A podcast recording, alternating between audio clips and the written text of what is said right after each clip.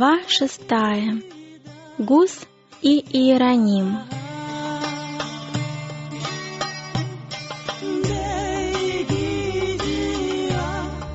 Евангелие проникло в Богемию еще в девятом столетии. Библия была переведена, и общественное богослужение совершалось на родном языке народа.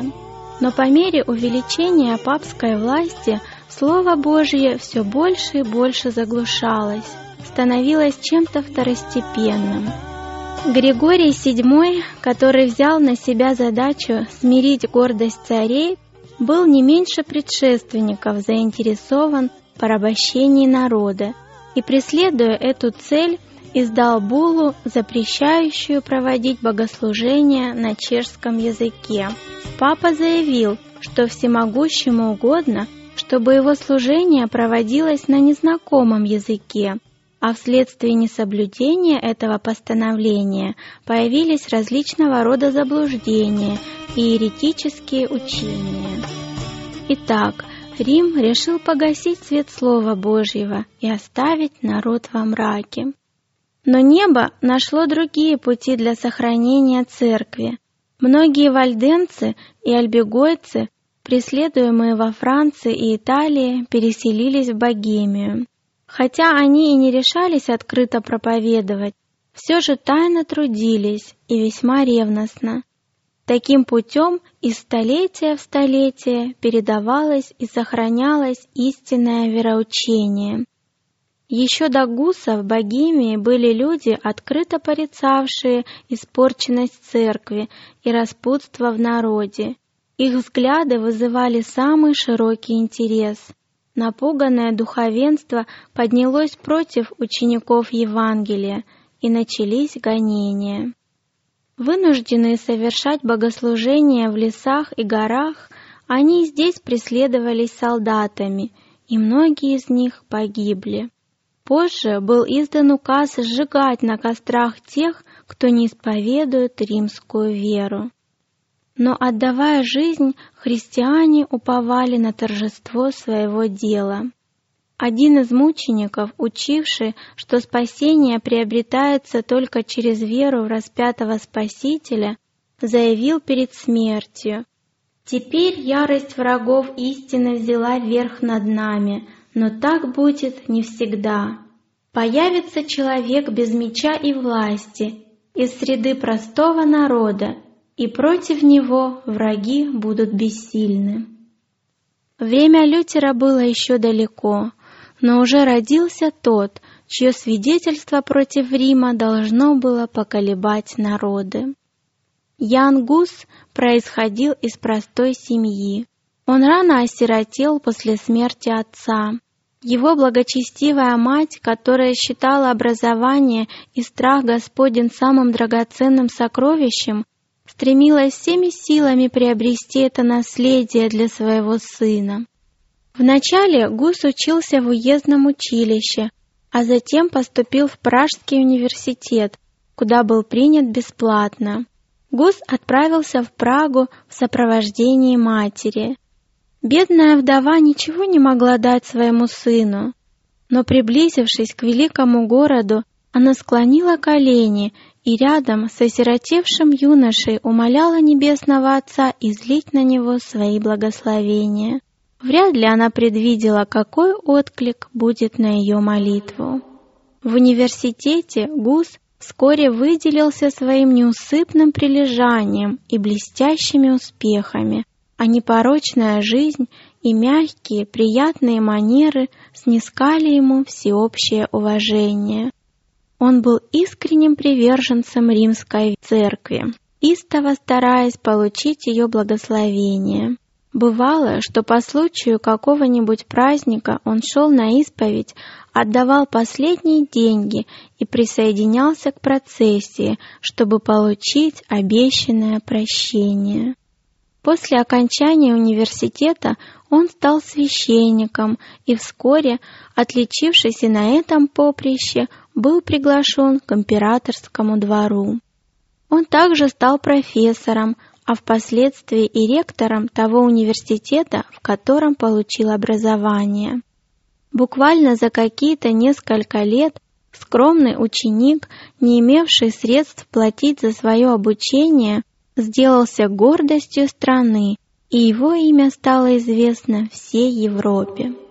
Однако Гус начал дело реформации на другом поприще. Спустя несколько лет после принятия духовного сана он был назначен проповедником Вифлеемской капеллы. Основатель капеллы ходатайствовал о разрешении проповедовать на чешском языке, придавая этому исключительно важное значение. Невзирая на сопротивление Рима, в Богемии все же кое-где проповедовали на родном языке народа. Но народ в целом не знал Библию, и среди всех слоев общества процветали самые гнусные пороки.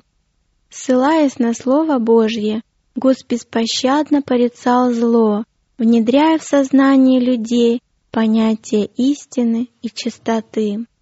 Один из жителей Праги, Иероним, который впоследствии стал близким соратником Гуса, вернувшись из Англии, привез с собой сочинение Уиклифа. Принявшая сочинение Уиклифа королева Англии до замужества была богемской принцессой, и благодаря ее покровительству труды реформатора широко распространились у нее на родине. Гус зачитывался этими сочинениями, он считал их автора настоящим христианином и был склонен принять предлагаемую им реформу. Еще до конца не сознавая этого, Гус вступил на путь, который должен был увести его далеко от римской церкви. Тогда же в Прагу приехали два чужестранца из Англии. Образованные люди, которых коснулся свет истины они хотели распространить его и в этой отдаленной стране. Начав с открытого выступления против главенства папы, они вскоре вынуждены были изменить свои методы из-за преследований, последовавших со стороны властей. Будучи такими же способными художниками, как и проповедниками, они решили воспользоваться своим мастерством – и вскоре горожанам были представлены две их картины. Одна изображала вход Христа в Иерусалим, где он кроткий, сидя на ослице, в сопровождении своих учеников, в потертой от долгих странствий одежды, босой въезжал в этот город. Другая картина изображала папскую процессию. Папа, облеченный в богатые одеяния, с трезубчатой тиарой на голове восседал на великолепно украшенной лошади. Впереди шли музыканты, за ними следовали кардиналы и прилаты в роскошных облачениях. Это была проповедь, обратившая на себя внимание людей всех сословий. Целые толпы народа стекались посмотреть на эти картины. Почти всем был понятен смысл двух картин. Контраст между кротостью и смирением Христа Учителя и гордостью высокомерием Папы, именующим себя его слугой, глубоко потряс многих людей.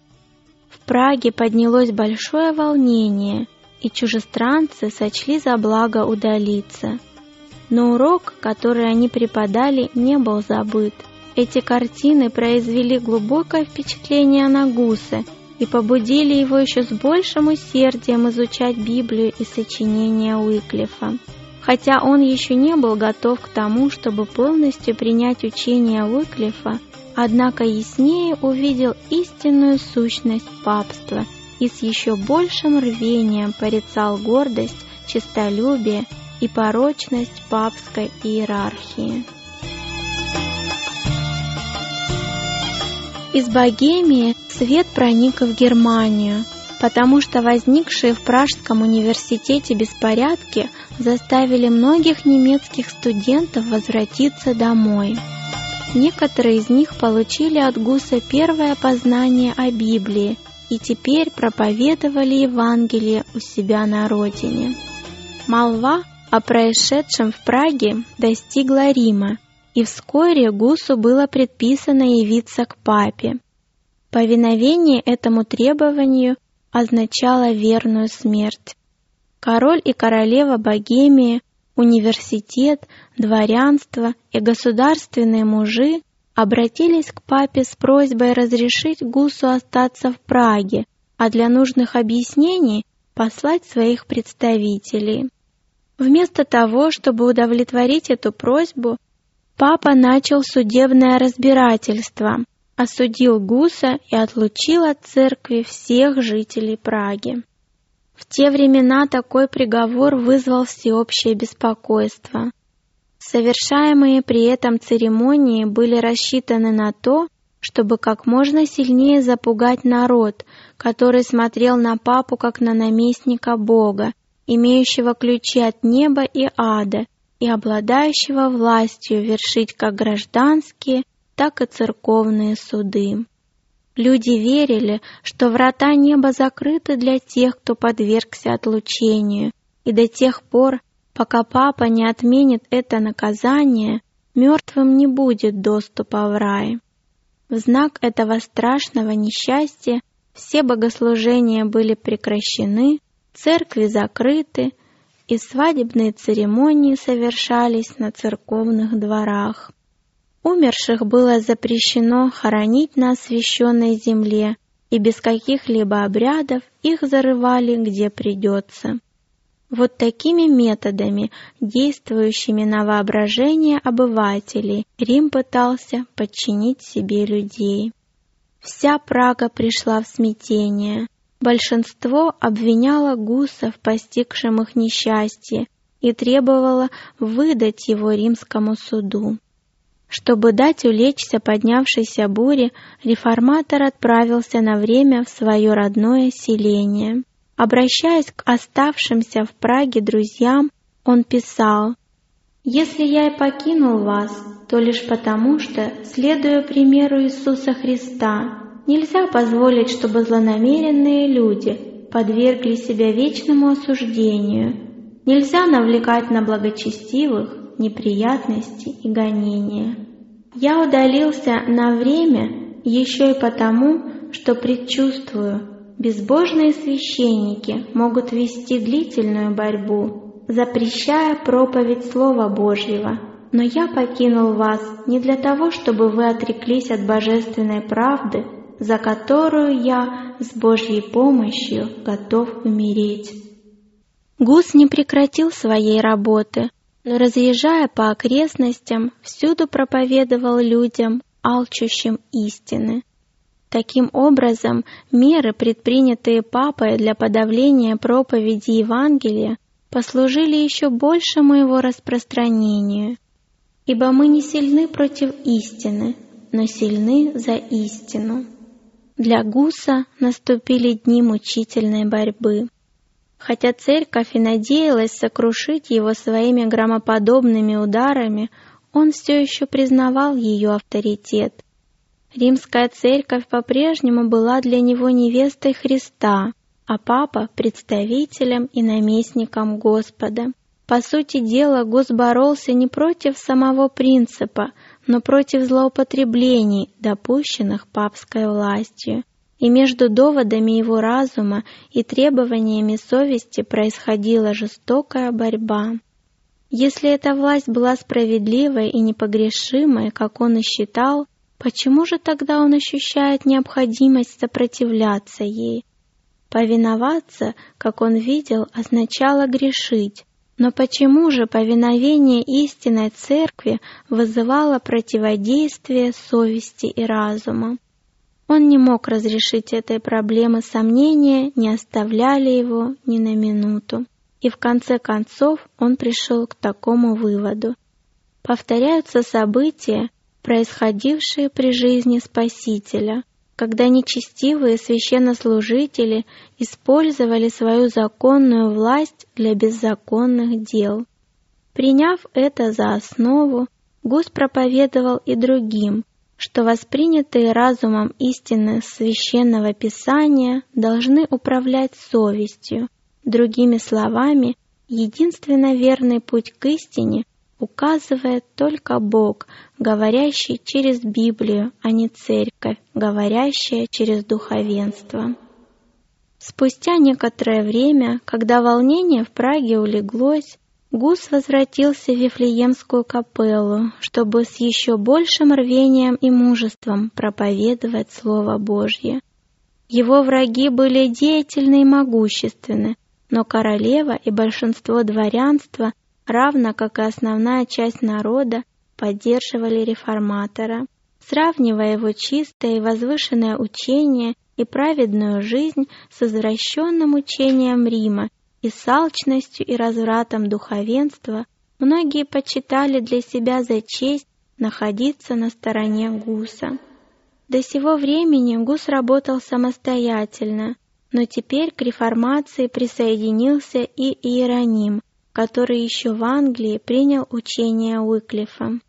И начиная с этого момента, судьбы двух мужей настолько тесно переплетаются, что даже в смерти они остаются неразлучны.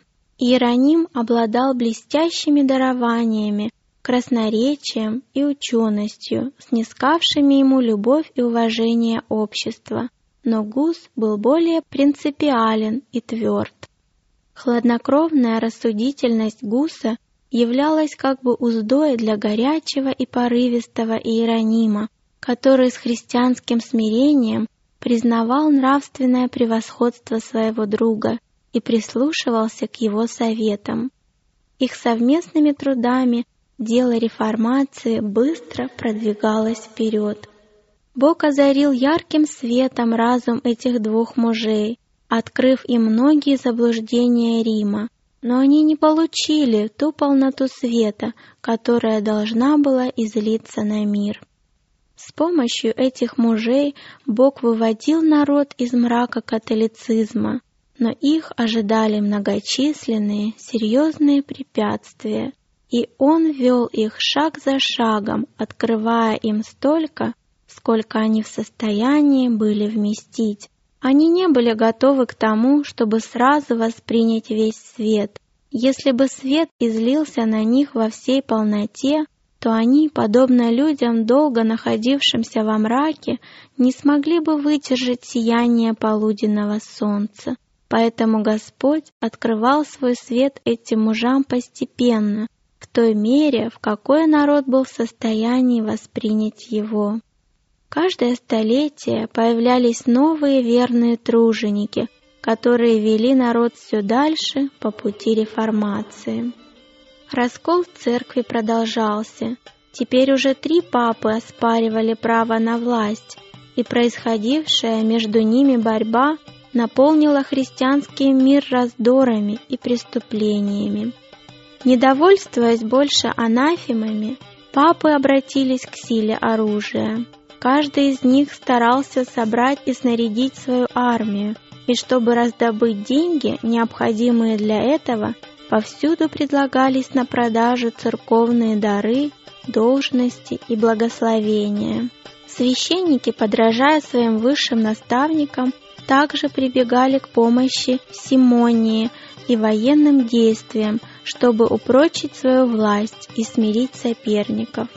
Со смелостью, возрастающей не по дням, а по часам, Гус пламенно выступал против мерзости, совершавшихся во имя религии – и народ открыто обвинял римских иерархов в бедствиях, захлестнувших христианский мир.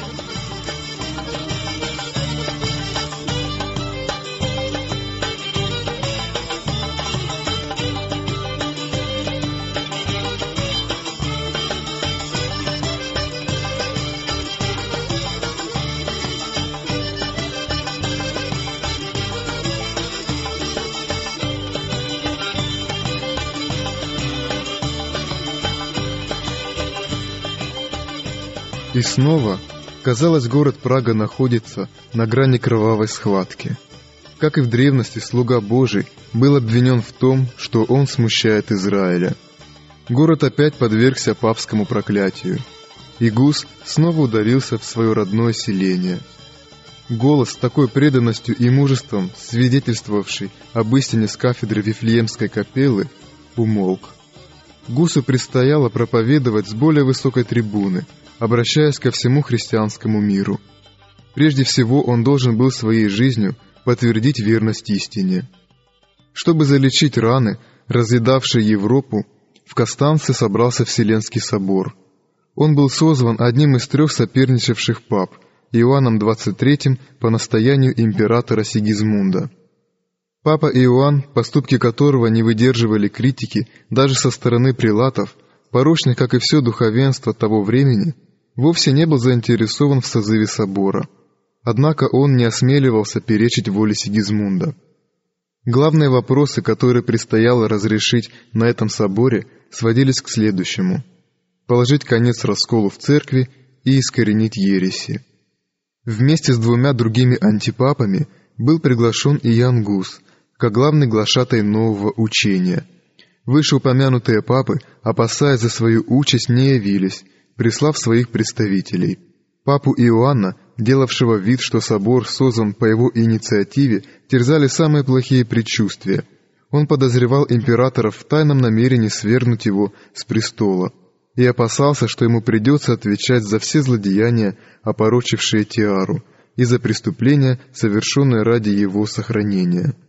Однако, невзирая ни на что, он въехал в Констанц с огромной пышностью, в сопровождении высокопоставленных сановников и свиты придворных. Все духовенство и городские власти при стечении огромных толп народа вышли ему навстречу. Над его головой был распростерт золотой балдахин, который несли четыре главных судьи. Впереди двигалась процессия, а роскошные одеяния кардиналов и дворянства производили еще более внушительное впечатление. Между тем к Констанцу приближался другой путник – Гусу хорошо были известны опасности, угрожающие ему. Он навсегда простился со своими друзьями и отправился в путь, предчувствуя, что может пасть жертвой кровожадных священников. Несмотря на то, что он получил охранную грамоту от богемского короля, и по дороге ему была вручена еще и другая от императора Сигизмунда, он все же приготовился к смерти. В письме, адресованном оставшимся в Праге друзьям, он писал – «Братья мои, я уезжаю с охранной грамотой от короля, чтобы встретиться с моими многочисленными смертельными врагами. Но я доверяюсь всесильному Богу и моему Спасителю. Я верю, что Он услышит ваши пламенные молитвы и вложит свою мудрость и благоразумие в мои уста, чтобы я мог бороться с недругами, и что Он дарует мне Святого Духа, дабы мне укрепиться в истине и смело встретить искушение, темницу, а если нужно будет, то и жестокую смерть. И Иисус Христос страдал за своих возлюбленных, и неудивительно, что Он оставил нам пример, как следует с терпением переносить все ради нашего спасения. Он наш Бог, а мы Его творение. Он наш Господь, а мы Его слуги. Он Учитель мира, а мы ничтожные смертные, и несмотря ни на что Он страдал. Почему же нам не пострадать, если страдания очищают нас?» Поэтому, мои дорогие, если моя смерть будет способствовать Его славе, молитесь, чтобы это время скорее пришло, и чтобы Он помог мне стойко перенести все, что ожидает меня. Но если мне суждено будет вновь вернуться к вам, молитесь Богу, чтобы я возвратился неопороченным, то есть чтобы я не умолчал ни об одной букве евангельской истины, оставив таким образом своим братьям достойный для подражания пример. Мы, возможно, никогда больше не встретимся в Праге, но если всесильному Богу будет угодно позволить мне вернуться к вам, тогда мы вместе с еще большим мужеством будем возрастать в познании и любви к Его закону. В другом письме, обращаясь к священнику, ставшему учеником Евангелия, Гус с глубоким смирением писал о своих ошибках, обвиняя себя в том, что с удовольствием носил богатое платье и тратил много часов на легкомысленные забавы. Затем он присовокупляет следующее трогательное наставление. «Пусть слава Божия и спасение душ занимает твой ум, а не доходы и состояния. Берегись того, чтобы твой дом не был украшен больше, чем твоя душа, и превыше всего заботься о духовном возрастании. Будь благочестивым и кротким с бедными, и не трать деньги на празднество. Если ты не изменишь свою жизнь, и не будешь воздерживаться от излишеств, то боюсь, что ты будешь, подобно мне, жестоко страдать. Ты знаком с моим учением, потому что еще с детства получал наставления от меня. Поэтому я считаю лишним снова писать тебе об этом. Я заклинаю тебя милосердием нашего Господа. Не повторяй ни одной из моих ошибок, вызванных тщеславием». На конверте он написал «Я умоляю тебя, мой друг, не вскрывай пакета, пока не получишь достоверных сведений о моей смерти». На своем пути Гус встречал доказательства распространения своего учения, видел, с каким интересом относились к его делу. Народ собирался толпами, чтобы приветствовать его, а кое-где городские власти сопровождали его на улицах. Прибывшему в Констанц Гусу была предоставлена полная свобода. К охранной грамоте царя присоединилась личная грамота папы, заверявшая в его покровительстве. Но вопреки этим торжественным и неоднократным заверениям, по приказу папы и кардиналов, реформатор был арестован и брошен в отвратительный подвал. Позже его привели в крепость, находившуюся на противоположной стороне Рейна, и там он содержался как узник. Но папа немного выгоды извлек из своего вероломного поступка, потому что вскоре сам стал узником этой темницы. Кроме убийств, симонии и прелюбодеяния, он был обвинен перед собором в самых низких преступлениях, в грехах, которые неприлично называть вслух. Собор подтвердил вину Иоанна, и в конце концов он был лишен тиары и заключен в темницу. Антипапы также были свергнуты, и был избран новый папа. Хотя сам папа совершил преступления куда более тяжелые, чем те, в которых Гус когда-либо обвинял духовенство, и которыми он обосновывал необходимость реформ, тем не менее, тот же собор, который сверг папу, настаивал и на осуждении реформатора. Заточение Гуса вызвало большое негодование в Богемии. Могущественные князья направили собору гневные протесты против такого насилия. Король, который весьма неохотно позволил пренебречь своей охранной грамотой, также защищал Гуса. Но враги реформатора были озлоблены и решительны – они воспользовались предрассудками и суевериями императора, а также его преданностью церкви. Они представили ему пространные аргументы, чтобы доказать, что не обязательно сохранять верность в отношении еретиков и лиц, заподозренных в ереси. Хотя бы те и были снабжены охранными грамотами коронованных особ. И таким путем они одержали победу.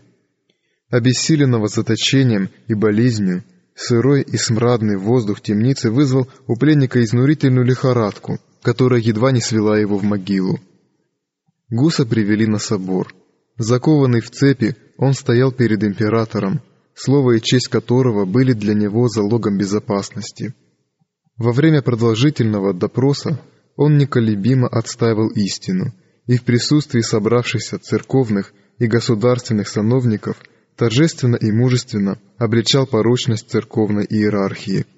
Когда ему было предложено или отречься от своих убеждений, или умереть, он избрал мученическую смерть. Благодать Божия поддерживала его. В течение всех недель страданий, какие он перенес до окончательного приговора, небесный мир наполнял его душу. «Я пишу это письмо», — сообщал он своему другу, — «в тюрьме, рукой закованной в цепи ожидая завтра вынесения смертного приговора. Когда благодаря Иисусу Христу мы встретимся вновь в восхитительных вечных обителях, ты узнаешь, как милосердный Господь помогал мне, как чудесно Он поддерживал меня среди искушений и в судилищах.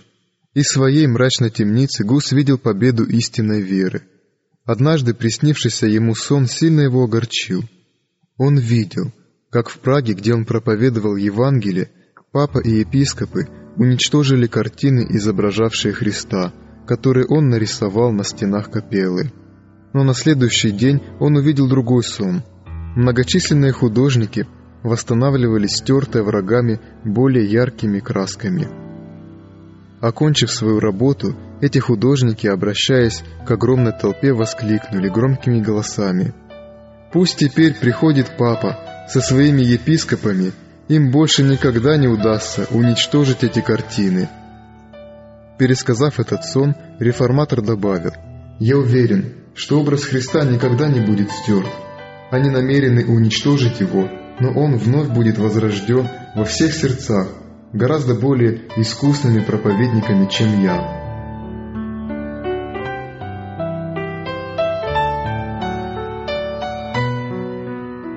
В последний раз Гуса привели на собор. Это было огромное и великолепное собрание.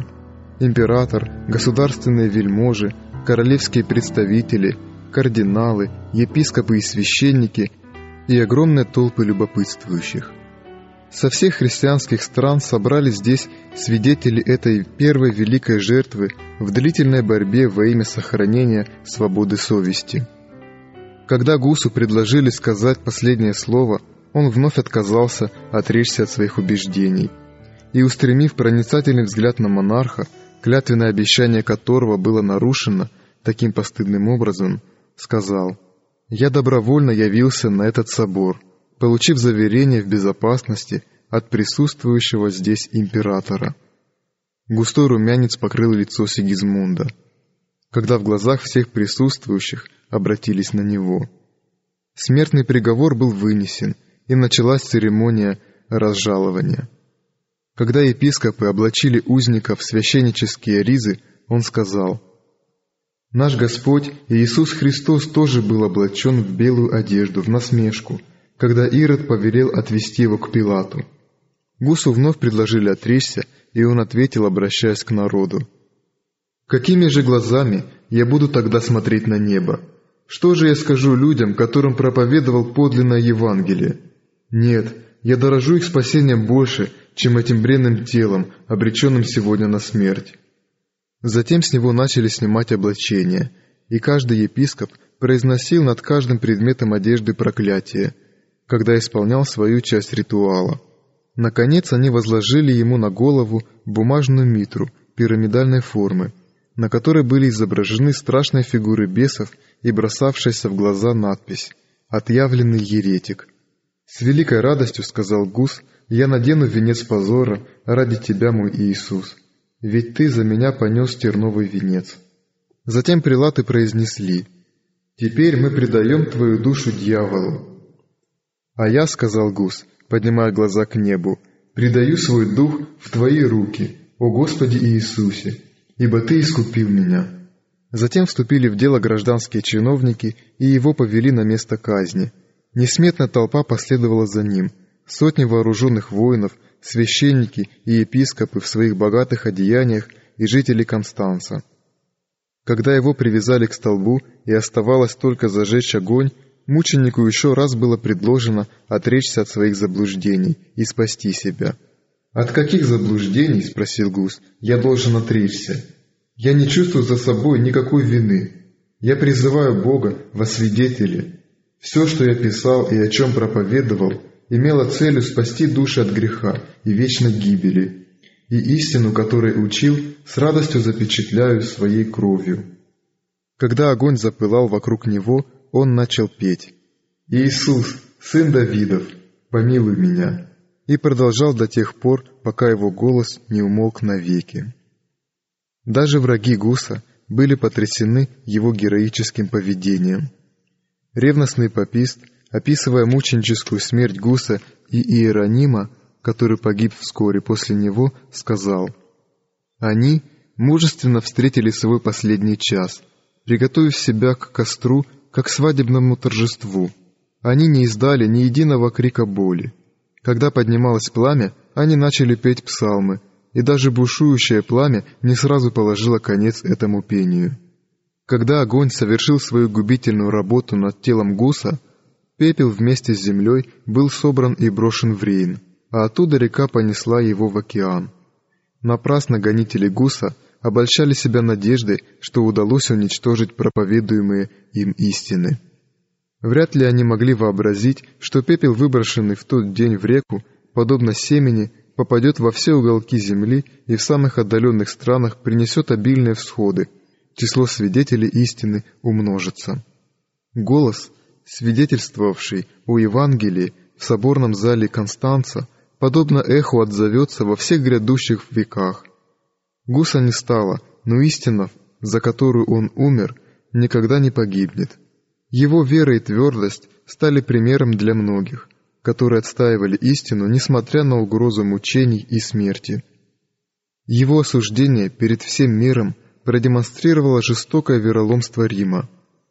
Так враги истины, хотя и не осознавая этого, способствовали распространению идей, которые тщетно намеревались уничтожить. Но вскоре в Констанце воздвигнули еще один мученический столб. Кровь еще одного мученика должна была засвидетельствовать об истине. Иероним, прощаясь с Гусом перед отъездом, напоминал ему о необходимости быть мужественным и твердым, обещая в случае опасности прийти к нему на помощь. Услышав о заточении реформатора, верный ученик собрался немедленно исполнить свое обещание.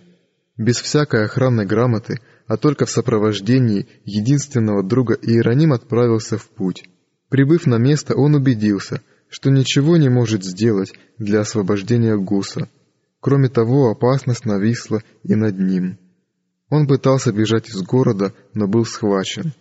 Его доставили в Констанц, закованным в цепи, под охраной отряда солдат. Когда он попытался ответить на выдвинутые против него обвинения, перед собором присутствующие закричали «На костер его! На костер!» Его бросили в темницу и заковали таким образом, что он испытывал невыносимые страдания, и при этом давали ему только хлеб и воду. Спустя несколько месяцев жестокого заточения Иероним тяжело заболел, и тюремщики, опасаясь, что смерть вырвет его из их рук, стали обращаться с ним не столь жестоко, хотя он около года провел в заточении. Смерть Гуса не принесла ожидаемых попистами результатов. Нарушение охранной грамоты вызвало бурю негодования, и собор считал, что безопаснее не бросать Иеронима в костер, а заставить его отречься любыми средствами. Его привели в собрание и предложили ему отречься или же умереть. В начале заточения смерть казалась Иерониму желанной гостьей в сравнении с теми ужасными страданиями, которые он испытывал. Но теперь, обессиленный болезнью и бесчеловечным обращением, терзаемый страхом, сомнениями, разлученный со своими друзьями и напуганный смертью Гуса, Иероним потерял мужество и решил подчиниться собору. Он дал клятву держаться католической веры и признал справедливым осуждение собором учений Уиклифа и Гуса, за исключением все же святых истин, которым они учили. Прибегая к этой уловке, Иероним надеялся заглушить голос совести и избежать ожидающей его участи. Но оставшись наедине с собой, он ясно осознал свой поступок. Он вспомнил о мужестве и верности Гуса и сопоставлял его поведение со своим отречением от истины. Иероним думал о божественном учителе, которому он обещал служить и который ради него вынес крестную смерть. До отречения он во всех своих страданиях находил утешение и поддержку в Божьих милостивых обетованиях. Но теперь муки совести и сомнения терзали его душу. Он знал, что ему предстоит отречься еще от многого – прежде чем наступит примирение с Римом. Путь, на который он вступил, мог привести только к полному отступничеству от веры, и он твердо решил не отрекаться от Господа ради того, чтобы избежать кратковременных страданий.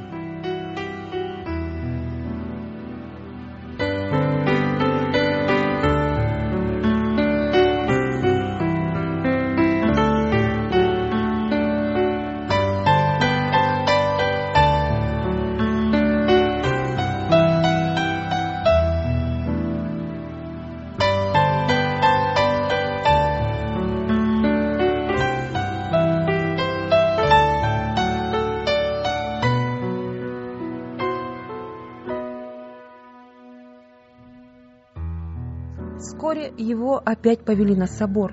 Его покорность не удовлетворила судей. Распаленные смертью Гуса, они жаждали новых жертв. Только абсолютным отречением от истины Иероним мог сохранить себе жизнь. Но он решил открыто исповедовать свою веру и вслед за братом-мучеником взойти на костер. Он опроверг свое первоначальное отречение и, как приговоренный к смерти, торжественно потребовал разрешения защищать себя – Опасаясь влияния его слов, прилаты настаивали на том, чтобы он только подтвердил или же отрицал справедливость выдвинутых против него обвинений. Ироним запротестовал против такой жестокости и несправедливости.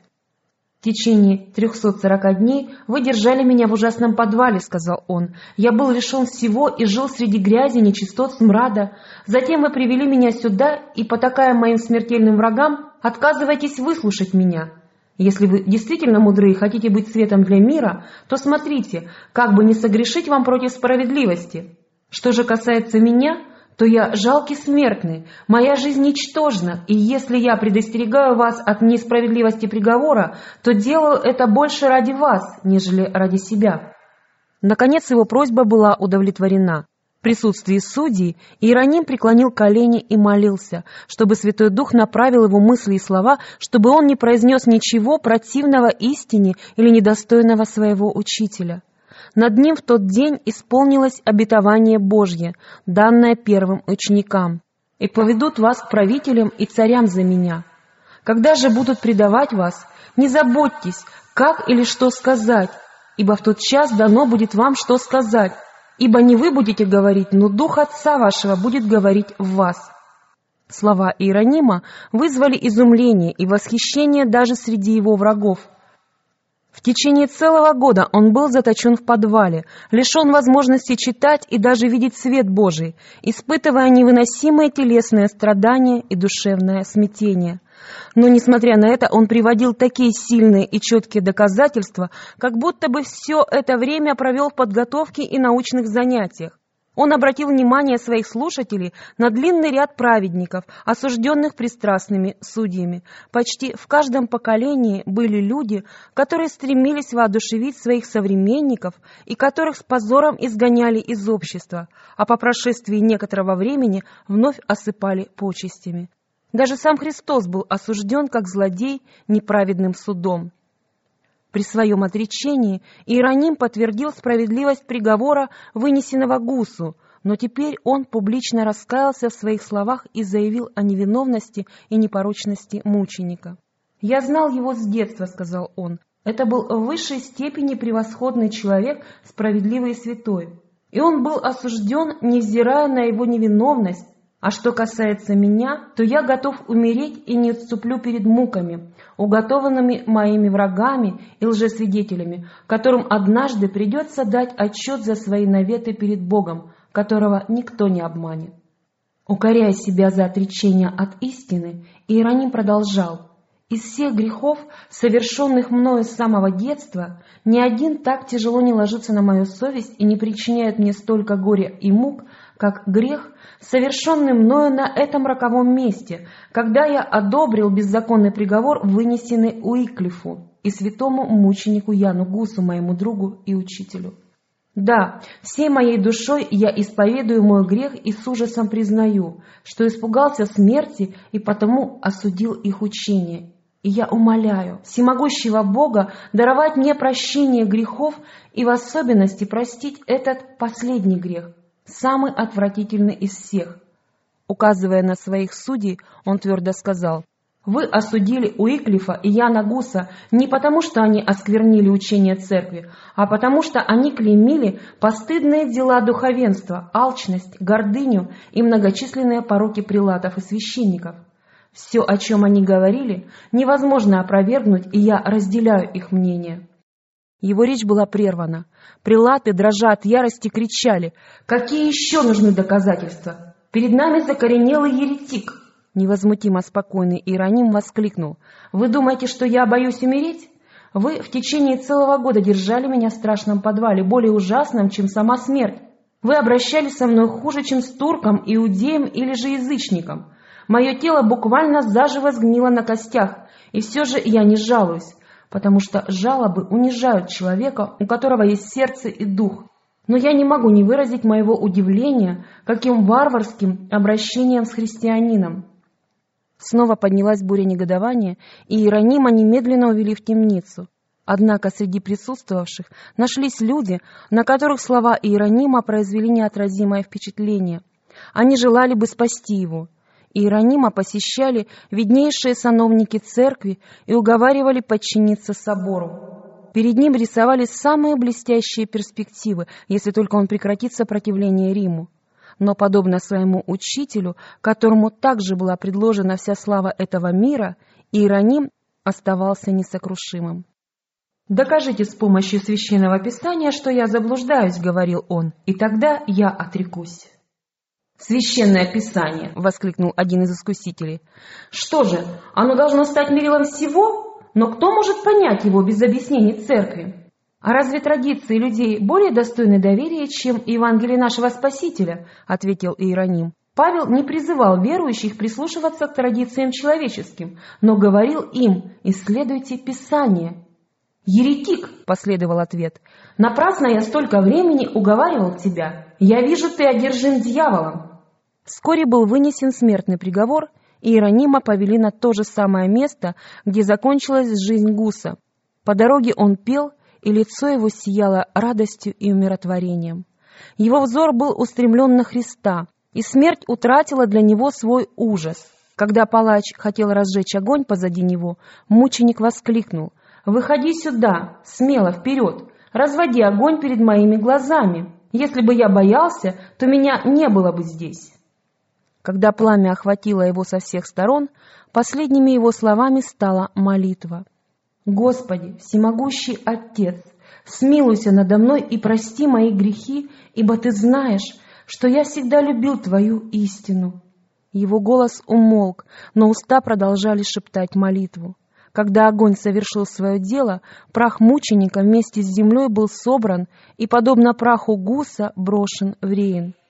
Так погибли верные Божьи светоносцы, но свет истины, которую они возвещали, свет их героического примера невозможно было погасить. Подобно тому, как никто не может повернуть солнце вспять, так никто не может помешать и утренней заре, разгоравшейся над миром. Казнь Гуса вызвала взрыв негодования в Богемии. Весь народ сознавал, что он пал жертвой злобы священников и предательства императоров. О нем говорили как о верном учителе правды, и собор, осудивший его на смерть, был обвинен в убийстве. Теперь его учение обратило на себя всеобщее внимание. В свое время папскими указами сочинения Уиклифа были преданы огню, но сейчас уцелевшие его труды извлекались из тайников, их изучали наряду с Библией и теми частями ее, которые удавалось приобрести, и таким путем многие приняли реформаторскую веру. Убийцы Гуса не могли оставаться в стороне и спокойно наблюдать за торжеством дела своей жертвы. Совместными усилиями папа и император решили подавить это движение, и полчища Сигизмунда обрушились на Богемию.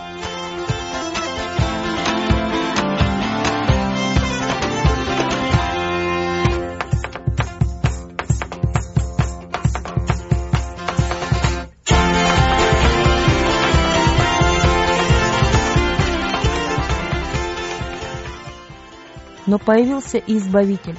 Военачальником богемской армии стал один из самых выдающихся генералов своего времени Жишка, который вскоре после объявления войны полностью потерял зрение.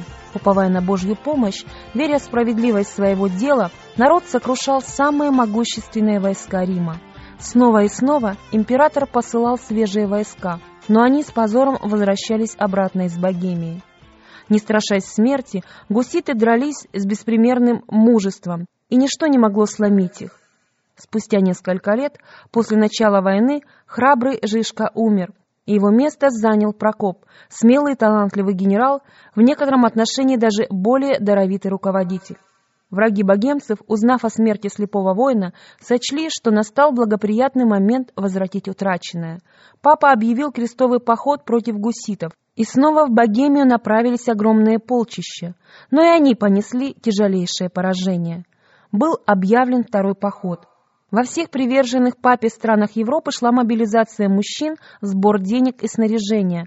Многие становились под папское знамя в надежде увидеть скорый конец богемских еретиков.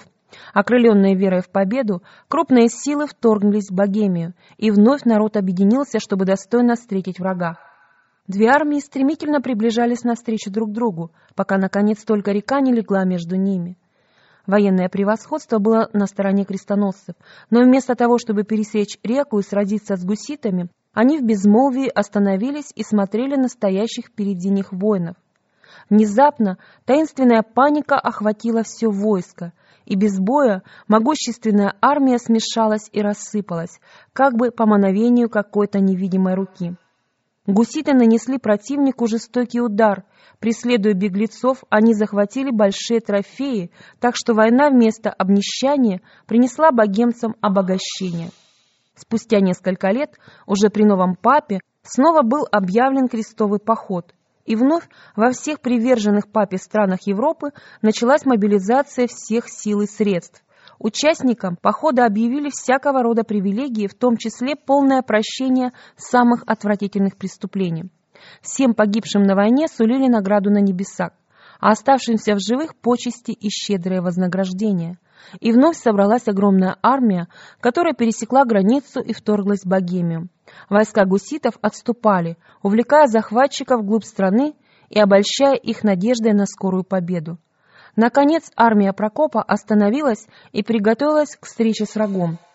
И только тут крестоносцы, обнаружив свою ошибку, начали занимать боевые позиции.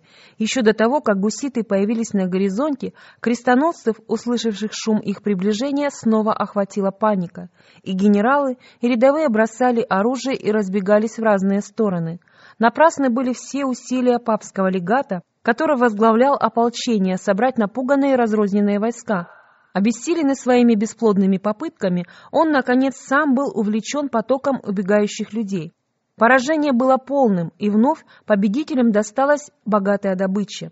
Таким образом, вторично огромная армия, снаряженная сильнейшими государствами Европы, состоящая из смелых и храбрых людей, прекрасно подготовленных к войне, вынуждена была бежать без единого боя от защитников такой незначительной и маленькой страны. Во всем этом было очевидно действие божественной силы. Захватчики были сражены сверхъестественным ужасом. Тот, кто поразил войска фараона на Красном море и заставил мадиамские полчища бежать от Гидеона и его трехсот воинов, кто в одну ночь рассеял гордых ассирийцев, вновь протянул свою руку, чтобы наказать притеснителя. Там убоятся они страха, где нет страха, ибо рассыплет Бог кости, ополчающиеся против тебя — ты постыдишь их, потому что Бог отверг их. Тогда папские вожди, утратив надежду одержать победу силой, прибегли к тончайшей дипломатии.